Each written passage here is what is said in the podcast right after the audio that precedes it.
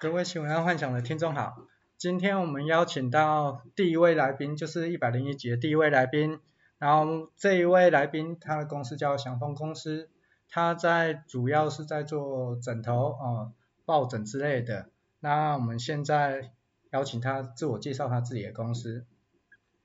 各位新闻爱幻想的观众大家好，敝姓黄啊，大家都叫我阿轰。本人从事一个台湾快称为被夕阳的传统产业，寝具制造加工。那阿轰任职的公司呢，是老爸在三十几年前，在所谓的客厅及工厂的年代所诞生的。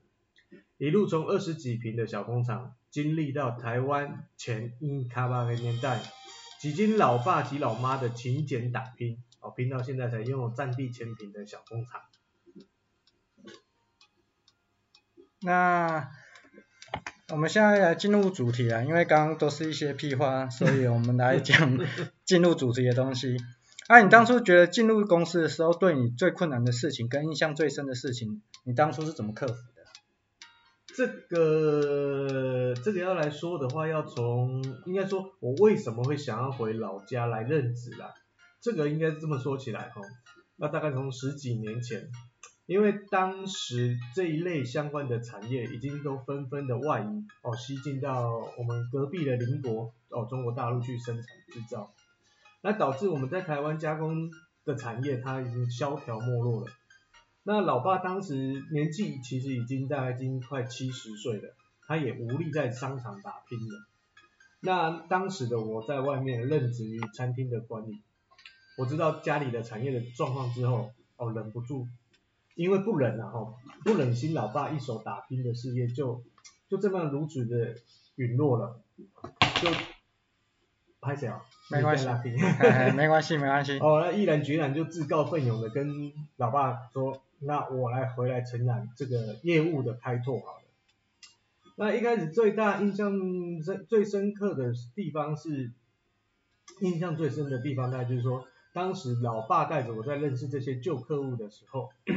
因为大多数的旧客人都也年事已高了啦，啊也都经营很多年的寝具相关的客群，那许多也都渐渐已经退入市场，退出市场，所以我所走到的地方，所看到的都是那种已经都准备迎接夕阳的那些客户族群，所以当时真的觉得老爸说的没错，这这这真的是夕阳的产业了。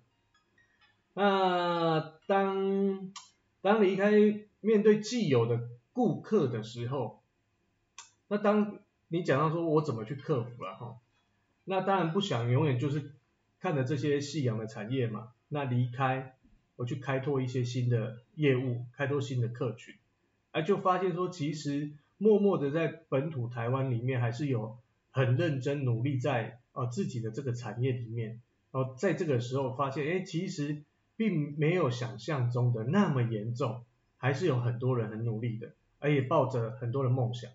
没有，这里我插一下哦。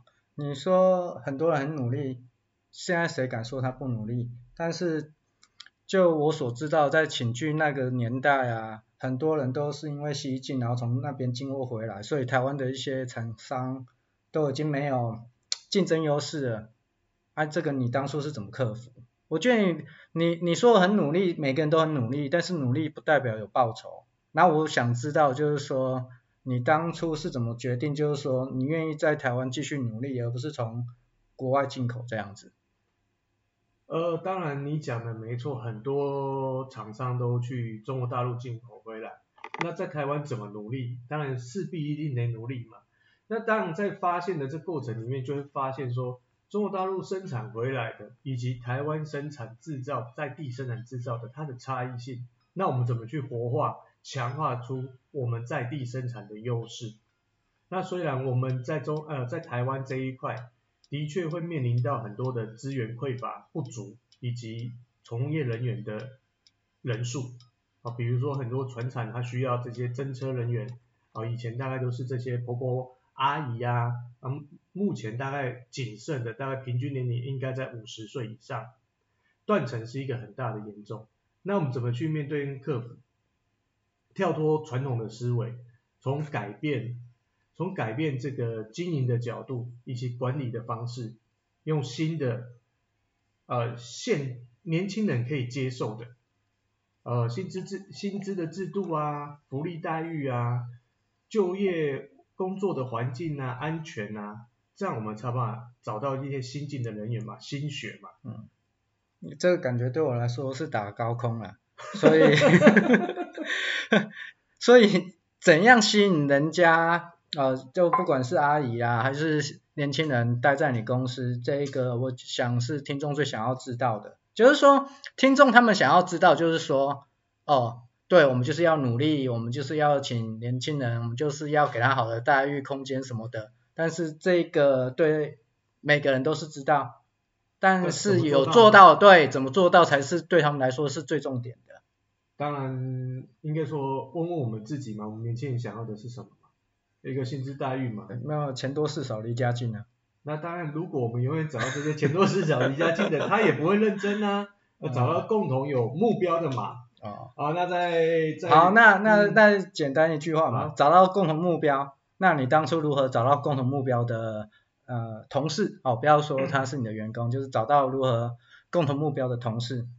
首先呢，我觉得这东西际遇吧，缘分吧。哦，你这个太空泛了。对，就是说，我知道际遇，就是说，可能你是从你自己身边认识的人去找寻，但是你如何知道说，对，就是这个人呢？我觉得每一个人都有他自己的所在。哦，当然不见得一个非常优秀的人也愿意或者跟着我投身在这种夕阳产业，要让他发光发热。那至少我们找到对的人，他愿意努力。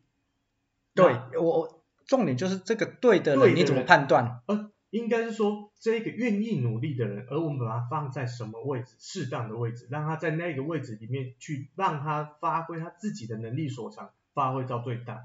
每一个人他有他的专业嘛，嗯，啊，比如说有的人就是业务口才很好，有的人可能就是很努力付出他的劳力、劳心劳力，他愿意多做一点，嗯，那有的人可能懂得策略，嗯，哦，那把对的人放在对的位置，他不见得是最最。最精英的那一个人，但是他可以在他的工作岗位发挥到好就好。哦，那我还是没有问到重点，还是没有听到重点啊，就是说你怎么样发觉这个人是对你来说是对的人？你怎么觉得对他就是这一个人？然后放在整个位置。那当然，其实我们人与人之间的相处，我们都可以彼此大概知道一些个性嘛，从一从一开始的陌生到接触。哦，那了解个性之后，比如说有的人他，呃，有的人他适合就是他比较谨慎，嗯，有的人说适合大辣辣，嗯，大而化之，有人适合人际沟通，嗯，有的人适合，呃，执行，默默的执行，嗯，我、哦、在前前几年，我、哦、经过一些朋友的介绍，学习了一些，比如说人性的管理，哦，懂得说每一个，如果说我们把人分为五种动物的个性。有的属于海豚个性，有的是老虎个性，有的是蜜蜂的个性，有的是企鹅的个性。那每一种动物的特质，它有它所谓的方向性。老虎它就是属于目标型的人，嗯。那海豚它是需要欢乐的，它需要有同伴的，嗯。有的是蜜蜂特质的人。嗯。那从这些分类分门别类里面，我们当然把蜜蜂谨慎的人，把它放在做谨慎的事情。嗯，那有老虎目标的人，有目标性的人，那我们把它放在一个主要的一个目标的传递以及达成的一个执行者嘛。嗯，那大概是这样，我不敢说我们做的多么的好，那我们也是在默默的把我们该做的事情，把公司该做的事情，那朝着既定的目标，那努力的保持成长的进步。所以当初。你进公司的时候也是全部都包嘛，然后慢慢的找到对的人，然后你慢慢的把你的职位给下放嘛，大概是这样。大概是这样，大概是这样。哦，OK，好。那我们再下一题就是说，如果再让你重新选择一次啊，你会怎么选择？我觉得我等一下要回答你这一题，大概又要被你形容叫做打高空了。嗯。我觉得这个这个题目哈。我把它拆开两个部分来说，嗯，当然现在回过头来去看过去这十几年来，因为现在有了经验嘛，那因为有了经验，在看这些事情的时候，那当然我会把我的方向跟策略我之前所欠缺的可能是比较有缺乏了自信心，缺乏了大步向前的动力，嗯，我可能比较谨慎，默默的一小步一小步的走，嗯，啊，那当然造就现阶段的进步的空间可能是如此，那从现在看过去，那当然我可能敢愿意的大步的往前走。那当然，另外一个部分，我觉得因为市场的变化速度是相当的快了，那我觉得给自己的警惕是说，在市场变化快速的时候，跟着加紧脚步，与时俱进。然后这对我来说也是屁话，屁话啊，这这这对听众完全没有任何的帮助，也没有任何的意义啊。哦，对我来说是这样，因为，嗯、呃，假设像我重新再选择一次，我会觉得我会用。更快，我会更快的投入那个网络世界，然后更快的去找到那个方式去销售我的东西。呃，我不会再用以前的模式，就是一个一个陌生拜访，然后打开黄页，然后去找寻潜在客户。那个被打，就是说那被打枪的机会很大啦。当然了，但是你看这这十这十几年来，其实就呃网络的变化的速度是如此的快速的。嗯。好，那当然有很多的时候其实是。我们还在执行的前一个步骤的时候，其实，呃，时代已经改变了，对，好，行销模式也都改变了，对，哦，比方说三年前的直播的串起，嗯，那时候可能还在观望，嗯、还在想说它会怎么样，嗯，哎，没想到已经爬到那里去了，对，而且已经快下来了，是不是会下来还是怎么样？当然我们还不得而知啊，静观其变啊，对，那的确它也是占占有了市场的一席之地了啦，嗯，对。所以你刚刚讲的，我应该可以卡掉，因为 对听众完全没有帮助。就是说他听了，就是说你讲的好像都对，但是对我好像没有帮助。当然应该这点，你你这么说，我完全不否认啊。所以好，那再下一个问题就是说，所以你还是会选择进来还是退出？就是我们先撇开你要继续经营这个老爸的公司，或者是老妈经营的公司，嗯、就是说你假设再让你选择一次，然后你是你已经有这些经验了嘛，哦，就是已经这这十几年的经验了，然后再让你选择一次，就是让你年轻一次，然后但是不不是接家里的事业，你会再重新进入这个行业吗？应该要这样子问。不会。哦，不会。对 啊，但是你已经有这些经验了，啊，你不会进来，那你要想要做什么？其实经商的经验，我相信在就爱幻想的主持人你身上也一样。我觉得我们在经商的理念里面，它是千变万化的。我们在不管的任何一个产业，它是通通通用的。嗯。哦，它的逻辑性是一样的。对。那我觉得在从事家里的这个产业里面，它无形中它永远会是一个很大很大的包袱。啊，不管别人外面怎么讲，哦，你就是一个呃二代啊，小太啦，嗯、但是二当家，那是永远你没有办法改变的。那当然，如果可以，我们具备这样的能力的时候，其实我更愿意哦做自己的事业，嗯，因为那个才是不管他成功与失败，那会是我们自己的。哦、那今天我们把呃爸爸的事业维持的好，或者发扬光大。嗯，哎，好像也是理所当然，啊，理当的，我们没有把它搞坏了，就不是撩为他干了。嗯嗯啊，对对，嗯、我觉得那是一个永远你脱离不了的一个包袱啦。那当然我们也可以这么不这么想，但是如果可以重来，我们又具备这样的条件跟能力的时候，我相信我我也很愿意从事自己开创的产业。OK。好吧，那你这样子你也可以接受了吗？可以接受，嗯、谢谢你。哎，可以接受。但是如果假设让我再重新选一次啊，我会再来一次，但是我会用更比现在更快的方式达到。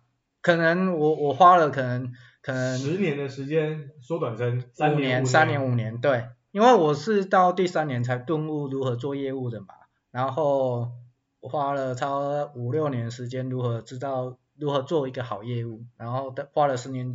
时间去做了一个如何经营一间公司嘛，然后这些时间如果让我重新选择一次，我会绝对会再重新选择一样，因为毕竟踩在巨人的肩膀上还是比较快，哎，还是比较快。的确是，的确是，这不可否认。哎，好，那再来，我们现在就是说新闻见解时间，然后我现在有给。这个祥丰的二当家一些就是我说的新闻，然后由他选择三条新闻，我们来讨论一下他对这些新闻的商业看法。这个新闻爱幻想的主持人非常的好哦，他我一来的时候他就丢了一大堆资料丢给我，哎，挑一下哈、哦，来看看今天我们来跟新闻爱幻想的听众们一起分享一些新闻的资讯。那在众多的资讯里面，我首先看到第一条，呃，是他在归类财经新闻里面，全台漏水，一年漏四点四亿吨自来水。这则新闻当然是最近的时事了啊。我们台湾当然面临到了近七十几年来最严重的干旱，哦，缺水。那没有想到我们在一年内就白白流失掉了四点四亿吨的自来水。我觉得这个在国家的政策以及呃管理上面，无形中默默的牺牲掉了所有百姓的权利啦。啊，那重点是你当初呃，就是说你为什么也会选择这条新闻？呃，很有感啊，很有感啊。当然在现在漏漏掉四点四亿吨，跟你很有感，为什么？因为我就要我为了不能好好的舒服洗澡啊。不会啊，你现在还是喝我们家的水啊。啊，当然啊，但是当我想，如果我们今天没有这缺水的时候，我今天不要说我们的浪费水，我们想要舒服的回到家洗个热水澡。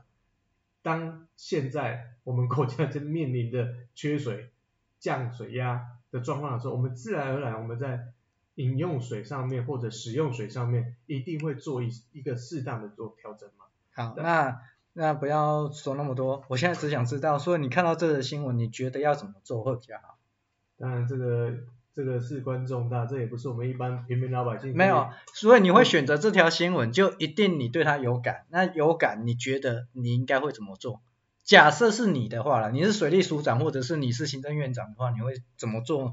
或者是说我利用这一个呃，假设这样好了，你看嘛，肉四点四一吨嘛，然后一克呃呃，好像一公升的水好像是五块钱吧，还是三块钱？呃，不管嘛，然后今天你就说哦，你发明了一个东西省了省了哦，可以少漏了两亿吨的。那你就跑去跟政府说，你给我一亿吨的水就好，水钱就好，嗯、对不对？那你就赚了，嗯、你就发大财啦。的确是，怎么去去发明这样子一个机制嘛？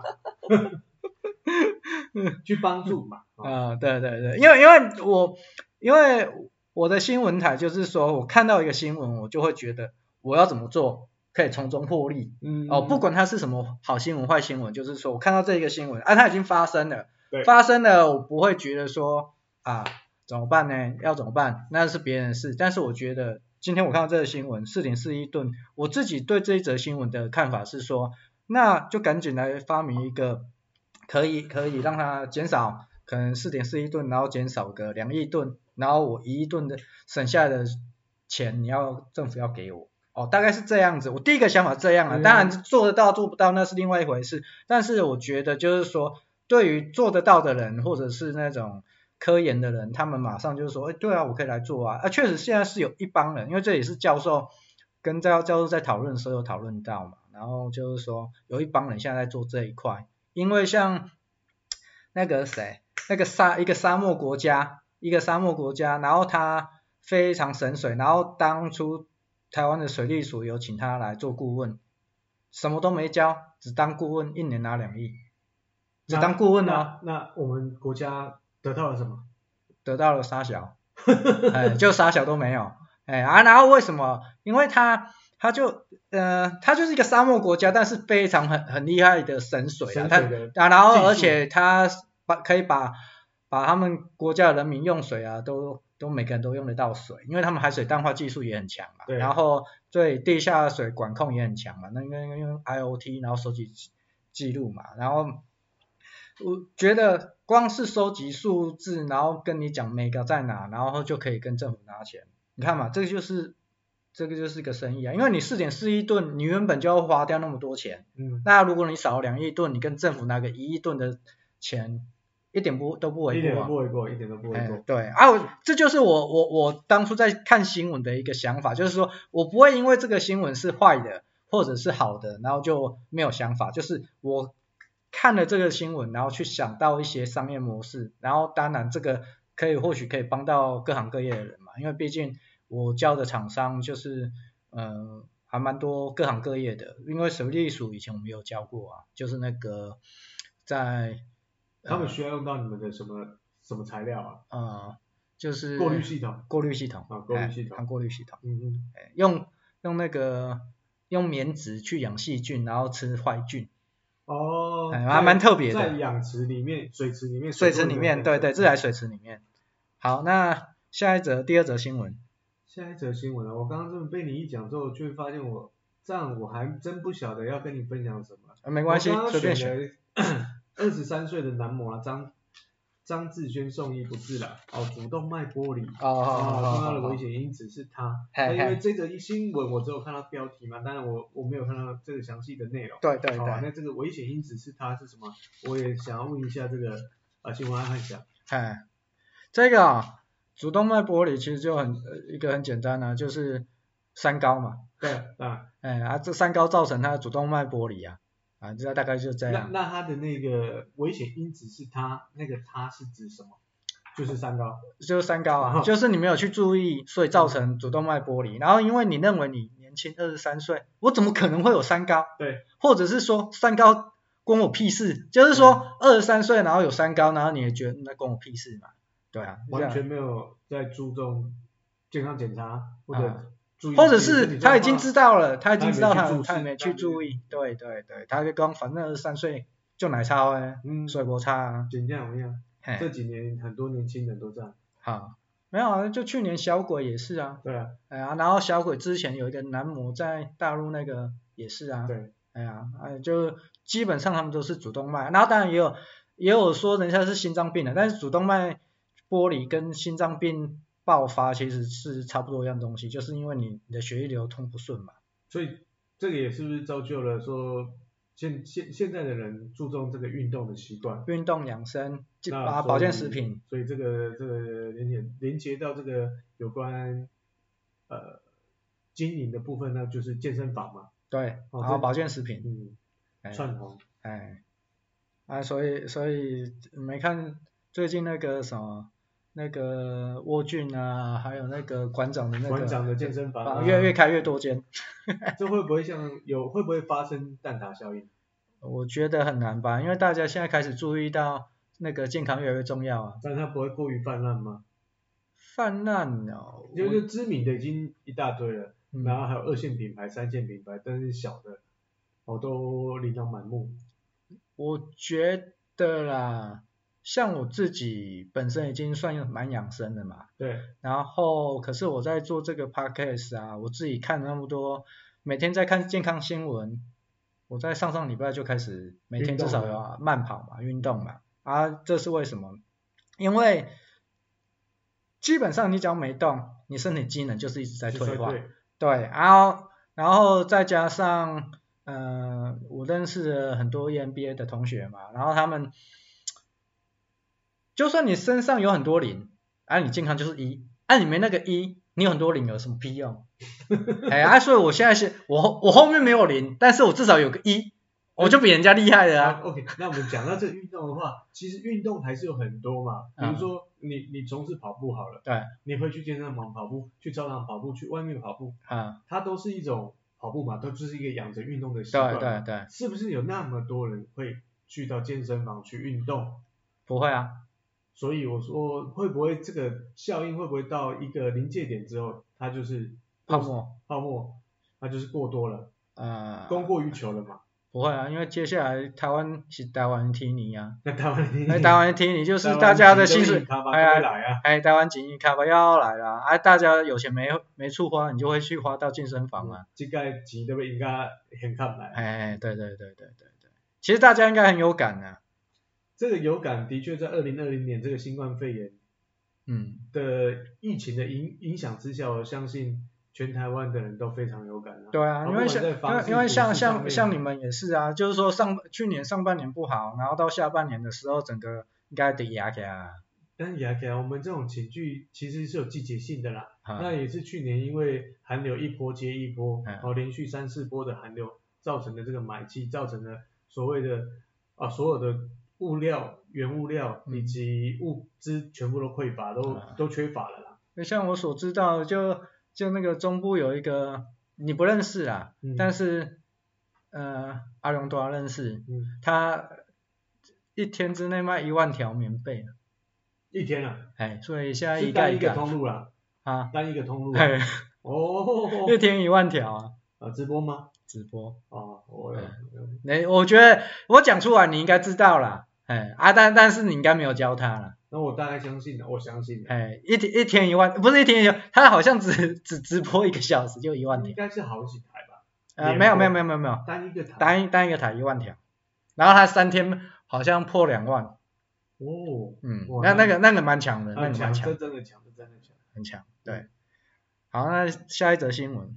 下一则新闻啊，下一则新闻我还真没找到哎，梦幻幻想，我们可以一起来讨论看看吗？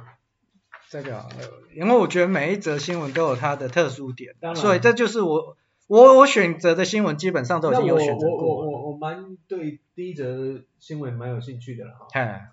财经新闻对抗通膨，嗯，时间是儿童理财的利器。啊这个部分我是蛮想听听看你对于这则新闻的想法。嗯。没有，你如果你看到标题，你觉得是怎样？时间是儿童理财的利器。哈。呃，这个对看到这个标题来讲，我觉得复利，哦，固定定期定额，对，啊，复利的产生来才能对抗通膨。哎。那不管是投资在哪里，嗯，哦，不管是在呃股票基金、房地产，哎，哦，它才会。对抗通膨嘛，对啊，尤其这几年来，通货膨胀的因素也造就了房地产的热络了。是啊，是啊，是。好，那就你这个又讲的太远了，听众不想要听那么远的，就讲一个最简单的。你小时候红包，你爸妈有没有给你？你长大之后，啊、对，那就对了。都不见了。哎，啊，你爸妈小时候应该讲说，交给我投资，你长大我一定给你。有可能就投资在。就是工厂吧，学费，工工厂学费，可是你实质上是没有拿到。对对对对对。而这这个这个对抗通膨，时间是儿童理财利器，就是一个重点。就是我先问你一个啊，嗯，你出社会之后赚到钱，你有定期定额的投资吗？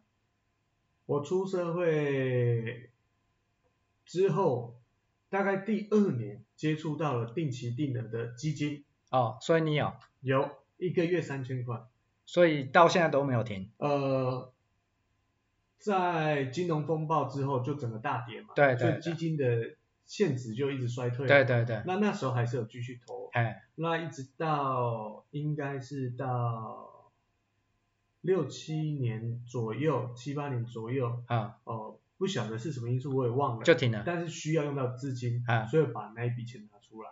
哦，对。呃，对，这这就重点了。你看嘛，小时候红包被爸妈拿去，然后长大其实你的薪水并不会很固定的把钱投进去，因为你会遇到人生需要用到钱的时候。是。